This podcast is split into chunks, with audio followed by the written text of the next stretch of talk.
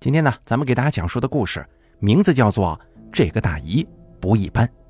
本故事作者三角洲由大凯为您播讲。齐大姨拎着浇花壶推开纱门，她哼着小曲儿，一点一点的给心爱的花草送去甘霖。吱呀一声，隔壁的门开了，住在隔壁的青年蒲万打着哈欠走了出来。小蒲，上班去啊？齐大姨笑呵呵的问。蒲万别过脸去，当没听见，把钥匙往口袋里一揣，推开院门走了出去。哎，小蒲，他追上蒲万，手里的浇花壶不停地往外溅水。怎么了？蒲万皱着眉头，有些不耐烦。小蒲啊，昨夜我听你奶奶搁屋里叫唤呢，你你不带她上医院瞧瞧啊？看他不像开玩笑，蒲万接过他手里的浇花壶，举到他的头顶。大爷。你有啥事儿啊？一壶清水倾泻而下，齐大姨像一棵失水已久的枯枝，从头到脚被浇了个湿透。哎呀妈呀！你这小畜生！他跳着脚直叫唤。蒲万扔下空壶，头也不回的走了。你准备白包吧，大姨，我奶奶今天出殡。第一集。过了这个夏天，齐大姨就六十有六了。随着年龄渐长，腰围直逼三尺二。她长得憨态安详，一双笑眯眯的小眼睛，再一戴眼镜，哎，颇有点可爱。齐大姨跟老胡结婚之后就住到了这里，住了半辈子了，从来没发生过什么大事哦，也不能说没有。前两年他们的女儿从这里出嫁，这应该算是他们家发生的最大的事儿了。独生女儿一走，老两口瞬间闲了下来。上午残害花鸟鱼虫，下午糟践琴棋书画，小日子过得也算是有滋有味儿任谁看，步入老年的七大姨都是一个普通的不能再普通的人呢。一年前，隔壁人家搬走了，多年的邻居挥泪告别。没过几天，又搬进来一对祖孙俩。那位老太太看着身体不大好，亲人全都不在身边，全靠孙子一人照顾。而这个孙子就是蒲万。关于其他亲人，蒲万从来都是含糊其辞。不过蒲万这孩子当真不错，年纪不大，责任不小，把老太太照顾的那叫一个妥妥帖帖。但是有一点，蒲万这人性情有些古怪，自尊心特别强，就算是再苦再累，也不愿让人搭把手。有时候你跟他说句话，他也是爱答不理的。齐大姨并不把这个放在心上，年轻人嘛，多一点包容吧。可时间一长，齐大姨看出一个问题来：那老太太，也就是蒲万的奶奶，她自打搬来以后就没张过嘴，跟她说话，她也跟没听见似的。蒲万解释说，那是奶奶年纪大了，听力约等于无。齐大姨点了点头，她想起了自己的老爸，年轻时候多么意气风发，可到最后呢，那不照样耳聋眼花，老态龙钟啊。蒲万很少让奶奶出门，只有在阳光特别好的时候，才跟特赦一样，把轮椅推到外头一小会儿，沾沾热气儿。他好像总在防着什么，生怕奶奶给他惹祸似的。但俗话说得好啊，不怕贼偷，就怕贼惦记。齐大姨终于还是逮到了机会，一探究竟。这一天阳光好的不像话，齐大姨走进轮椅上的老太太，心下了然。老太太看来病重，没几天活头了。没想到邻居一场，两个人却从没说过话、聊过天想到这儿，齐大姨忍不住一阵心酸。她打好的副稿一句也没用上，反倒是老太太率先开了口，嘴里发出的声音竟然像是饿肚子时候肠胃的那种蠕动声，叽里咕噜的。大姐呀，你想说什么啊？齐大姨诧异地看着老太太。老太太一双浑浊的鱼眼破天荒地盯着他，目光当中居然带有求助的意味。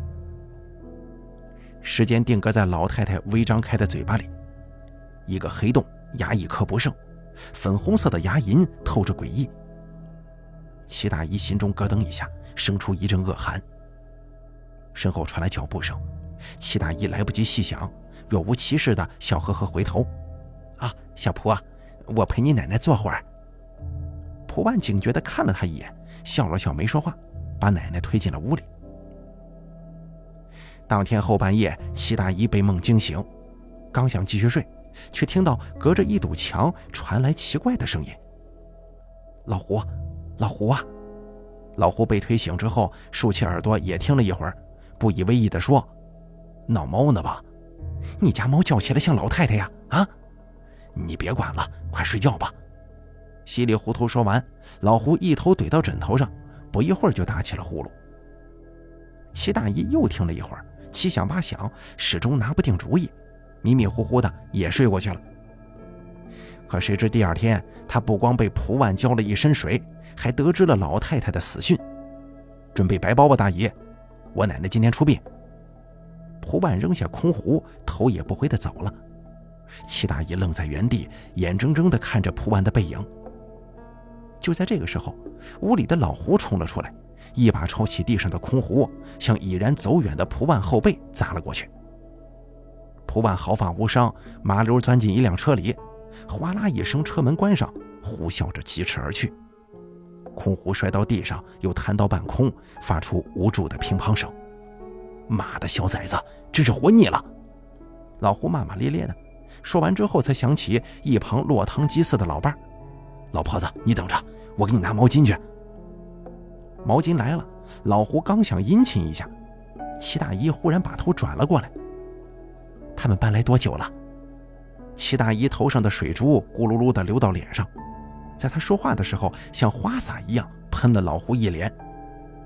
老胡感觉自己快要淹死了，吐了几口口水，艰难地说：“呃，快一年了吧。”齐大姨点点头，扔掉口袋里湿透的烟盒。老胡见状，赶忙抽出自己的烟，双手举着给老婆大人点上。齐大姨呼出一口气，飘渺的白烟像轻纱一样覆上了她的脸。青烟散去之后。齐大姨满脸的慈祥不见了，脸还是那张脸，但是却变得高深莫测起来。她专注地看着蒲万离开的方向，车轮摩擦地面的刺耳声音，令他想起了昨晚隔壁的怪声。齐大姨皱起眉头，言简意赅地蹦出一个字：“探。”第二季，齐大姨不算纯本地人。他的爷爷从上世纪二十年代开始就在北平拉车，在那里，齐大姨的爷爷见到了形形色色的人，看到了五花八门的事儿。更重要的是，因为职业的特性，他成了好几起案件的重要证人。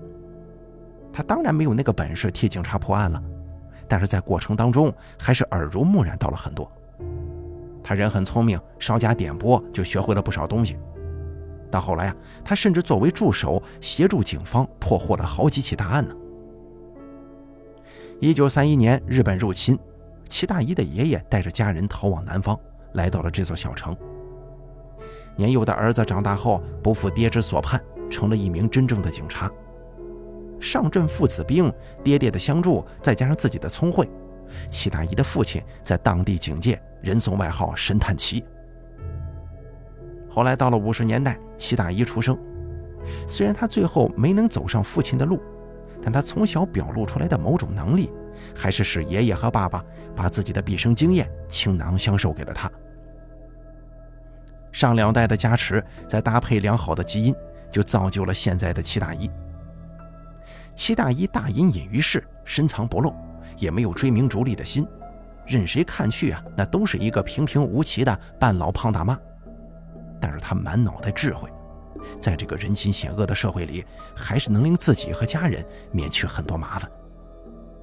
当年的老胡就是因为被齐大姨的本事唬得一愣一愣的，才心甘情愿上了他这条船。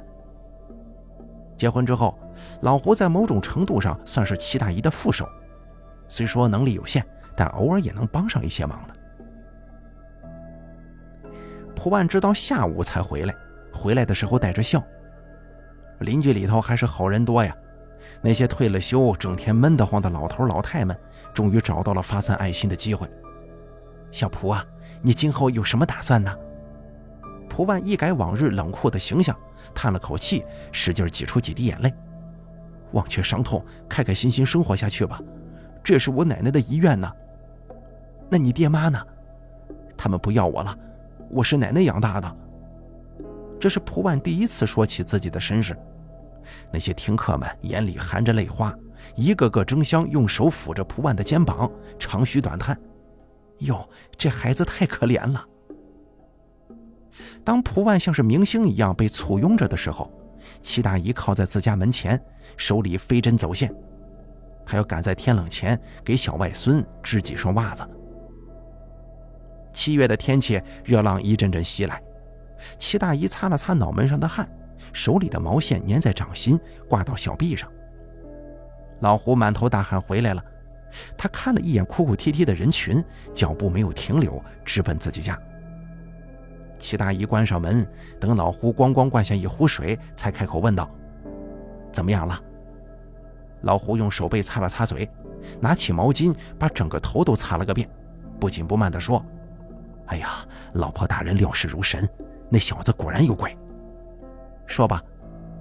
老胡递过来一个皮面本子，被汗水阴得软趴趴的，写着字的那一页翻在最上头，是个地址，门牌号那边划开了些印子。齐大姨翻了个遍，除了这个地址，就再没其他的了。不满地说：“就这呀？人家说了，吃过苦头，绝对不会轻易跟陌生人说话了。只告诉我那个老太太叫金杏花，所以我想要是老婆大人亲自……呃，老胡不敢说下去了，因为老婆大人的两个嘴角都快耷拉到地上去了。这样还要你出去干什么呀？啊？你以为区区一个地址我搞不来吗？”这么点小事你不会买包烟卖个好啊？带没带脑子呀？老胡被骂得脸色红一阵白一阵，紧紧握着手里的玻璃杯，心里估量了一下两个人的身板差距，嗯，没有胜算。窗外的喧闹还在继续，每个人都泪花闪闪。蒲万夹在中间，像胸前佩戴大红花的劳模似的。齐大姨开门走了出去，摆动着小短手臂。圆脸上挂满了悲伤，慢慢的走进了人群。蒲万看到他之后，想起了早上的事儿一时迷茫，不知道这胖子葫芦里卖的是什么药啊。齐大姨哭丧着脸跟邻居们打招呼，然后对蒲万说：“小蒲啊，节哀顺变啊。”哦，蒲万机械的点了点头，碍于人多，转开脸不想理会。齐大姨并不过多纠缠，离开了人群。他没回家，而是直接上了街。按照地址找到地方，开门的是一个退休边缘徘徊的男人，戴着个眼镜，却一点也不斯文，狐疑地看着他。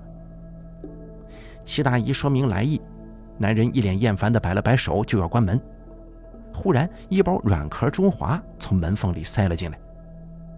男人眼前一亮，正色说道：“哎，你你这什么意思啊？”嘴上这样说，可手早就接过了，迅速地放进了胸前口袋。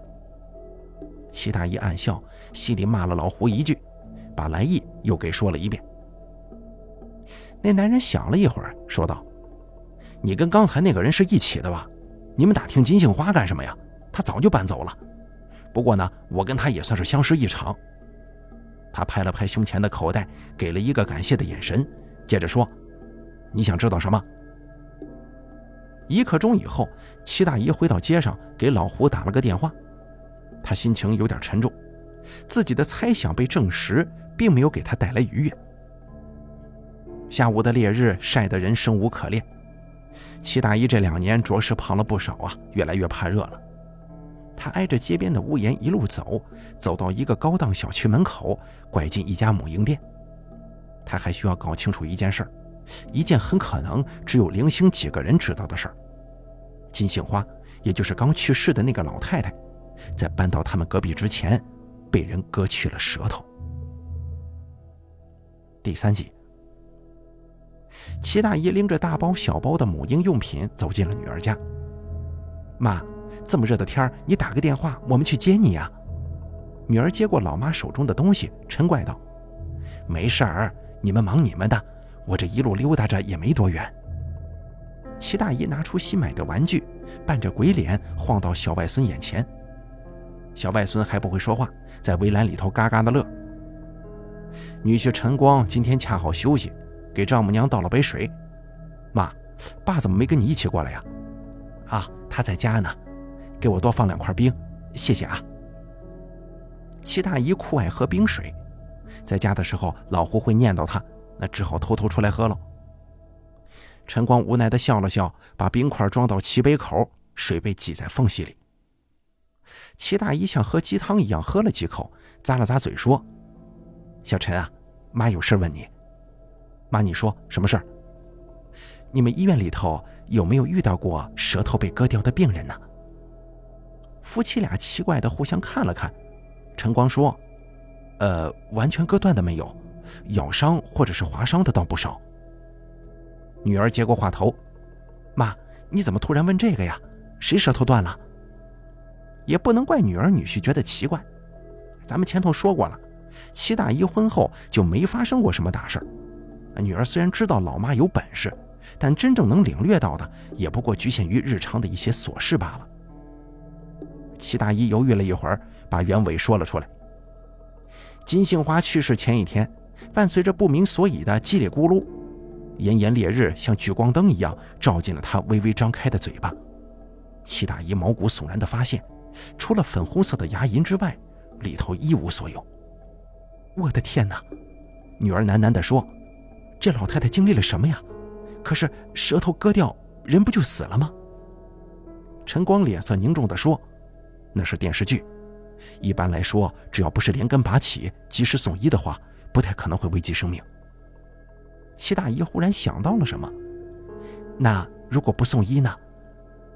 如果不及时缝合的话？”很可能会失血过多，但我没听说我们医院收过这样一个病人呢，可能送去了其他医院也未可知。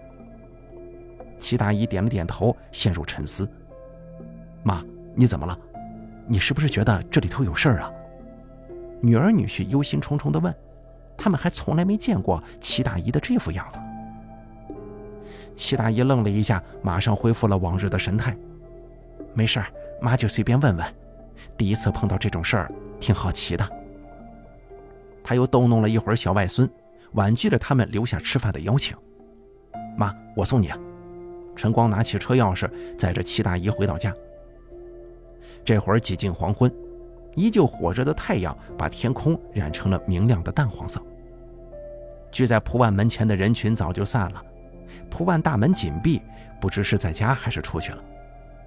陈光下车陪丈母娘进门。被老胡拉着按到了凳子上，来来来，咱爷俩杀两盘。不出几招，老胡就丢光了车马炮，挠着头连连叹气。齐大姨路过看了一眼，摇了摇头，说了一个字：臭。趁陈光出去接电话的功夫，老胡偷偷想毁棋，被齐大姨好好嘲笑了一番。连赢两盘之后，陈光也觉得不好意思呀，再加上放不下家中妻儿，就告辞了。老两口起身送客，恰逢蒲万归来，手里哗啦哗啦地摇着一串钥匙，一副悠闲自得的样子。齐大姨一家人嘻嘻哈哈来到门外，反倒是吓了蒲万一跳呢。蒲万看了他们几眼，板着脸快速打开门，又砰的一声摔上。齐大姨跟老胡有点尴尬呀，陈光倒是没多说什么，看到蒲万缠在壁上的黑纱。很容易就能联想到齐大姨在他家说起的那个故事。送走女婿之后，老两口回到屋里，随便对付了几口。齐大姨换了条肥大的碎花睡裙，轻薄的面料在走动的时候像飞舞的扑棱蛾子一样摇曳在腿边。老胡讨好般的迅速把脏衣服扔进洗衣机。当滚筒轰鸣起来的时候，齐大姨把今天的收获说了出来。老胡怔怔听完，难以置信地说：“我的天哪，这也太狠了！这王八蛋！”齐大姨抬了抬下巴：“我让你去问的呢。”老胡靠在洗衣机上，准备亮出自己下午的收获。就在这个时候，门外咣当一声，接着一阵硬物在地面摩擦的声音，听着像是什么东西倒了，在地上滚动。夫妻俩赶紧进了声，透过洗衣机的干扰。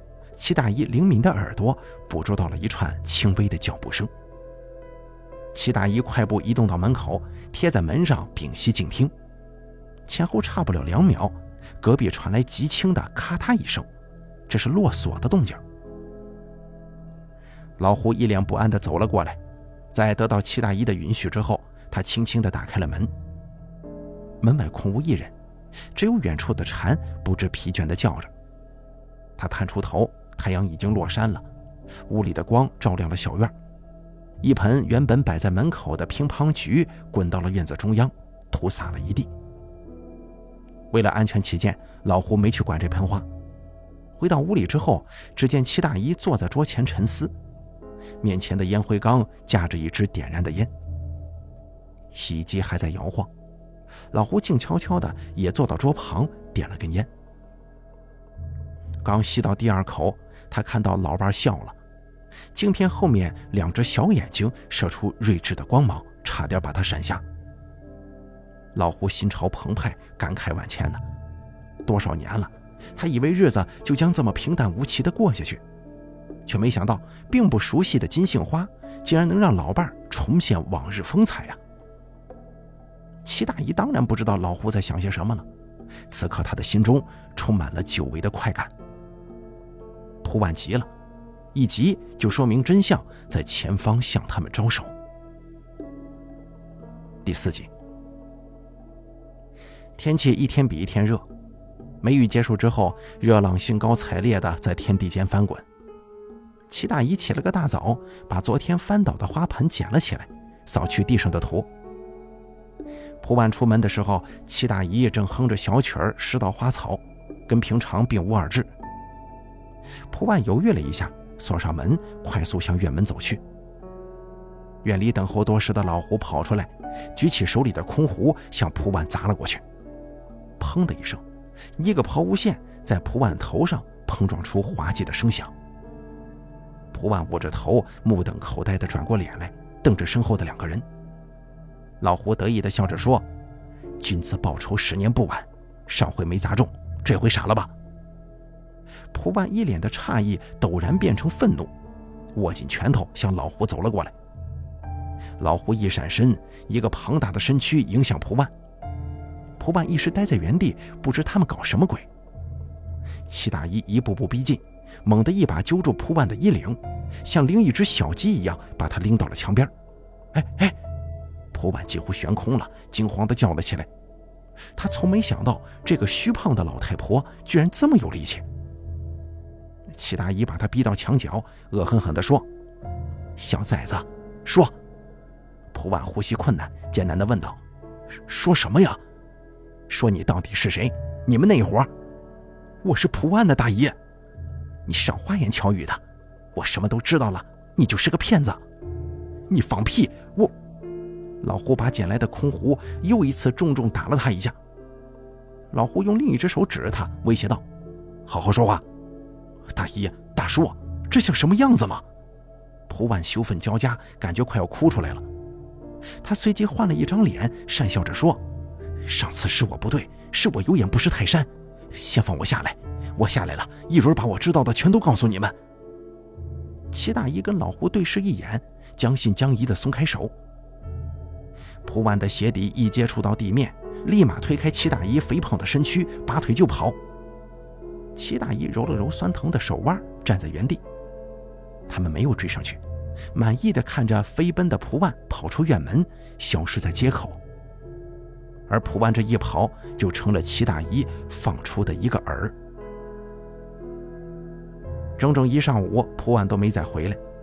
但是老两口也没闲着，把院子里里外外打扫了个遍，死掉的花草跟杂物装了好几个垃圾袋。老胡出去扔垃圾，顺便给齐大姨买了一大袋棒冰和饮料。来来来，先把软掉的吃了。老胡兴致勃勃地进门，把最贵的一根塞到老伴手里，又赶忙把其他的放进冰箱。这个时候，门口走进来一个人，笑着跟他们打招呼：“哟，你怎么来了？”齐大姨三口吃完棒冰，欣喜地问。对方还没开口呢，老胡抢答道。我回来的路上正好遇到他，说让我们中午别做饭了，上他们家去吃。来人热情地说：“是啊，这么热的天，别开火了。”说完之后，做事就要来搀齐大姨。说时迟，那时快，笑呵呵的齐大姨瞬间变脸，一个肘击一下子击中了对方的小腹。那人疼得一个趔趄，然后老胡瞅准时机，一把把他掀翻在地，死死按住。齐大姨迅速拿起桌上的塑料袋，扯出长长的毛线，把地上那人的两条胳膊反绑在身后，接着是脚。从形体上看，整套动作敏捷的惊人。这是他父亲教给他的绑法，交叉纵横，极难挣脱。全程对方都被压制的死死的，动弹不得，嘴里不停的发出徒劳的咒骂。齐大姨蹲下身子。看着面前这人，尝试了几次鲤鱼打挺无果之后，沉声问道：“他们娘俩在什么地方？”一听到这话，地上那人刹那间放弃了挣扎，泄了气一般长叹一声。这一刻，他又回到了自己女婿的身份。陈光喃喃地说：“在家呢，很安全，妈。”第五集。齐大姨这辈子最擅长的就是把一团乱麻慢慢理顺，理成清晰的一条一条，编织成事实本身的样子，就跟他手里慢慢成型的小袜子一样。活了几十年，从爷爷口中，从父亲口中，从这个世界，他听到看到了实在太多了，对人性的恶了如指掌。但纵使如此，他还是会震惊于那一桩桩、一件件事情的恶心程度。金杏花的事件背后藏着哪些东西，同样臭不可闻。蒲万可能到死都想不到自己会栽在隔壁那个平平无奇的胖大妈手里。对于齐大姨的能力，作为女婿的陈光是知道的。如果他能告诉蒲万，可能他们这一次还能逃过一劫。但这里头很复杂，咱们呢得从头说起。事情往前追溯到齐大姨发现金杏花丢了舌头的那天。当时的齐大姨虽然惊出一身冷汗，但毕竟不清楚内情啊，只当是人家的私事所以也没有过分留意。而真正让她起了疑心的是第二天早上，蒲万潇洒地浇了她一身水这个事儿。蒲万搬来一年，虽说不太热情，但怎么着也算是得体的，怎么会在一夜之间就像是变了个人似的呢？齐大姨后来说，蒲万当时给人的感觉就像是甩脱了什么沉重的包袱，终于能做回自己了的样子。可是会有人奶奶前脚刚去世，后脚就如此放飞自我吗？即便有，会那么迫不及待放飞到别人面前去吗？齐大姨稍加思索，就想到，蒲万跟金杏花很可能不是真正的祖孙关系。这个猜想很快就在金杏花过去的邻居那儿被证实了。那个戴眼镜的男人告诉齐大姨，金杏花是个老姑娘，一辈子没结过婚，连儿子都没有，更何况孙子呢？金杏花一直一个人过，娘家人也不跟她来往。这两年年纪大了，身体不好，就雇了个年轻力壮的护工照顾自己。没错，这个护工就是蒲万。金杏花很依赖蒲万，眼镜男子说，他对蒲万就跟亲孙子一样。蒲万也不见外，就管他叫奶奶。后来金杏花被查出了癌症，在肿瘤医院住了一段时间，忙里忙外全是蒲万在照顾。这个时候，齐大姨向他抛出了一个问题：住在这里的时候，金杏花会说话吗？眼镜男疑惑地看着他，掏出口袋里的中华，抽出一根点上。你这话问的真奇怪呀！他当然会说话了。不过，自从生病之后，他基本就天天待在家里，跟我们这些邻居也不怎么接触了。后来没多久就搬走了。不过这话还是会说的吧？他得的又不是嘴癌，嘿，是不是？男人好像觉得自己很幽默，看齐大姨一脸严肃，笑了几下，尴尬的收场了。他后来为什么搬家呀？为了花钱看病呗。癌症这东西多费钱呢。他自己卖的。怎么可能啊！当然是托小蒲出面啊！哎，对了，你知道他住在哪里吗？很久没见了，也不知道他现在怎么样了。齐大姨没告诉他金杏花今天去世了，只是道了声谢就离开了。回到街上之后，他第一时间让老胡前去肿瘤医院打探，金杏花到底有没有接受过治疗。其实齐大姨心里已经有答案了，尤其在女儿家中。听了女婿科普之后，更加坚定了他的想法。毫无疑问，舌头的丢失跟蒲万有直接关系。金杏花说不出话，搬到新地方之后，就没有人知道蒲万不是他的亲孙子。只是有必要这么麻烦吗？万一金杏花因为此事不幸身亡，蒲万岂不是更加容易暴露吗？这个时候就该陈光这个医生登场了。根据陈光跟蒲万后来的供述，金杏花等待舌头愈合的时候。正是刚查出患了癌症，邻居以为他在肿瘤医院住院的时候，而实际上老胡打探到，金杏花一次也没有去医院治疗过，他从确诊的那一刻起，能做的就只有等死。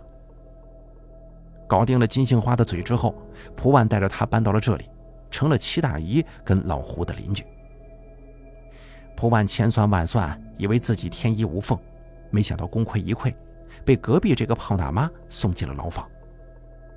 要怪也只能怪自己想钱想疯了，没有听从陈光的安排。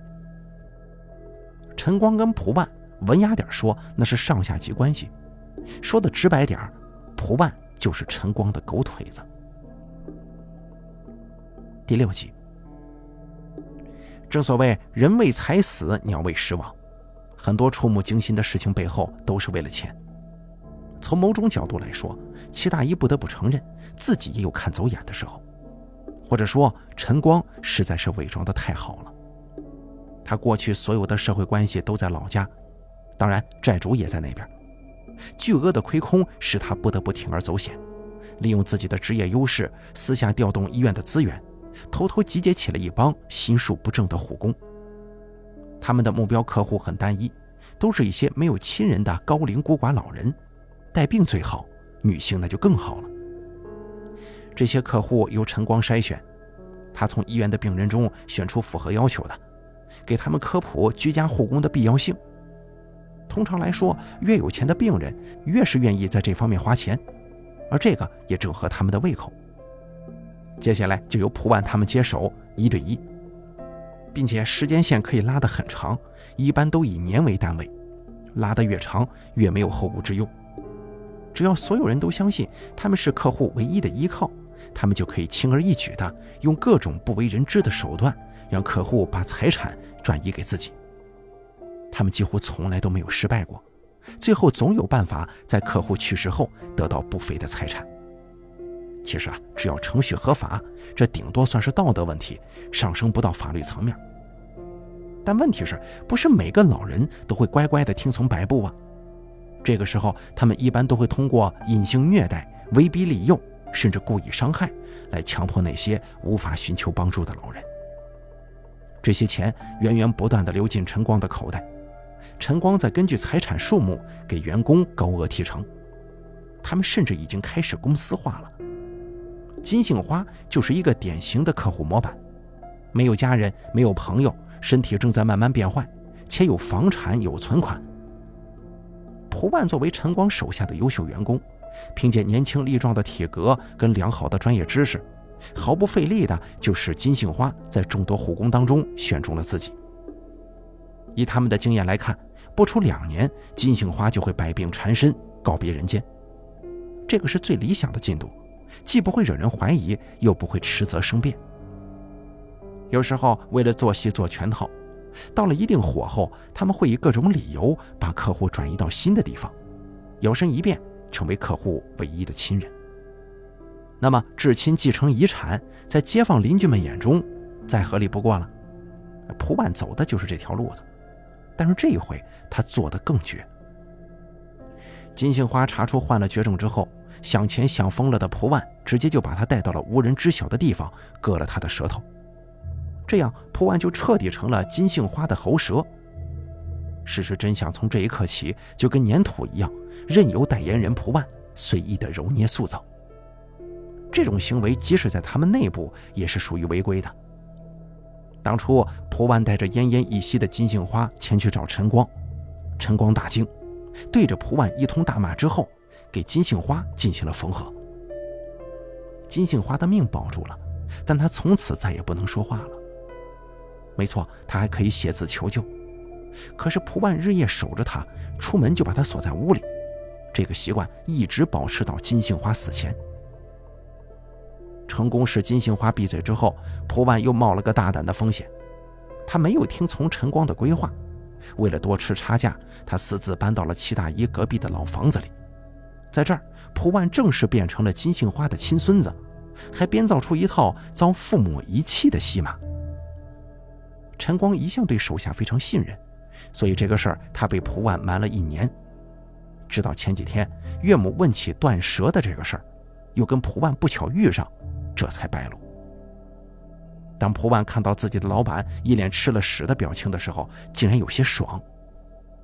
事后，陈光一再提醒蒲万小心隔壁那对老夫妻，而蒲万疑心生暗鬼，感觉他们真的在怀疑自己。所以才会在那天晚上偷偷地跑到齐大姨门前偷听。只可惜他成事不足败事有余，一不小心踢倒了门口的花盆，彻底暴露了自己。也正因为如此，才被齐大姨来了个将计就计。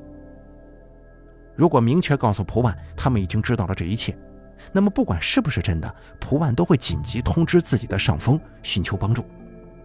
也就是说，蒲万急不可待地跑走之后，第一个毫无预兆出现在齐大姨家里的人，必然是跟他一伙的。其实那个时候，齐大姨对陈光已经起了相当大的怀疑。那天在女儿家，当他问起金杏花的断舌的时候，陈光脸上瞬间的恍惚没能逃过他的眼睛。紧接着，陈光送他们回家后，在门口偶遇蒲万。眉宇间稍纵即逝的震惊和愤怒也被他看了个清楚。再就是陈光的职业，他完全可以在不去医院的基础上给金杏花进行缝合。这些因素加在一起，就算再不敢相信，齐大姨也做好了最坏的心理准备。蒲万匆忙跑走之后，齐大姨给女儿打了个电话，告诉他什么都不要问，什么都不要说，赶紧带着孩子出门。他希望这一切只是自己的误判，他很难想象自己女儿在得知真相之后会受到多大刺激，更怕慌不择路的陈光会伤害自己的妻儿。但他还是失望了，感到危机、智商急跌的陈光立马上门，上了丈母娘的圈套。很快，潜逃在外的蒲万跟陈光手下的其他几个虎工都悉数落网了，被软禁的老人也都给解救了出来。齐大姨的女儿得知真相之后，痛哭了一场，只怪自己瞎了眼，上了这条贼船。时间一长，心情竟然也慢慢平静了下来。事情算是解决了，可还有一件事始终让齐大姨感到不安，那就是金杏花的死因。据蒲万交代，自己没有杀人，金杏花确确实实是病死的。虽然什么都是假的，但金杏花的病是真的。他不仅患了癌症，多年下来还诱发了其他的病。蒲万从来没带他去过医院，只靠陈光给的药这么硬熬着。也就是说，那晚午夜梦回，齐大姨听到的隔壁的动静，是金杏花疼得实在受不了了。如果自己当时没有犹豫，直接过去看看，会不会就能帮上点忙啊？而不是任由蒲万不管不顾，让他活生生的疼死。更可悲的是，他一死。蒲万就迫不及待地联系人拉去烧了。齐大姨清楚地记得，那天浇了他一身水之后，蒲万上的那辆甚至都不是正经的灵车呀。每每想到此处，齐大姨总会落下泪来。虽然金杏花从来没有跟他们说过话，但她何其无辜，为什么要受这份罪呢？隔壁的房子空了下来，来过几个穿制服的人，后面就再也没人来过了。第七集。三年后，小外孙背着小书包，人还没到呢，声音先到了。谢大姨笑容满面，打开门，小外孙咣的一下扑到她怀里，祖孙俩笑作一团。撞疼外婆了吧？女儿跟在后面，轻轻在孩子脑袋上抱了个栗子。没有，没有。齐大姨呵呵笑着，让开圆圆的身躯，容他们进门。来了。老胡手擦着围裙走了出来，先歇歇，饭马上就好。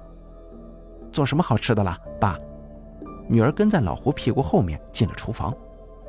小外孙毫不客气地翻出玩具和零食，摆了满满一茶几。齐大姨笑眯眯地摸了摸他的头，轻声说道：“奶奶啊，你平常在家多跟妈妈说说话，让妈妈开心一点。我每天都抱抱亲亲妈妈的。好。丰盛的菜肴摆了出来，全是女儿跟外孙爱吃的。孩子看到炸猪排，欢呼着用手捏起一块，烫得龇牙咧嘴。这个时候，女儿竖起耳朵，好奇地看向通往隔壁的那堵墙。妈，又有人搬来了吗？是啊，昨天晚上刚住进来。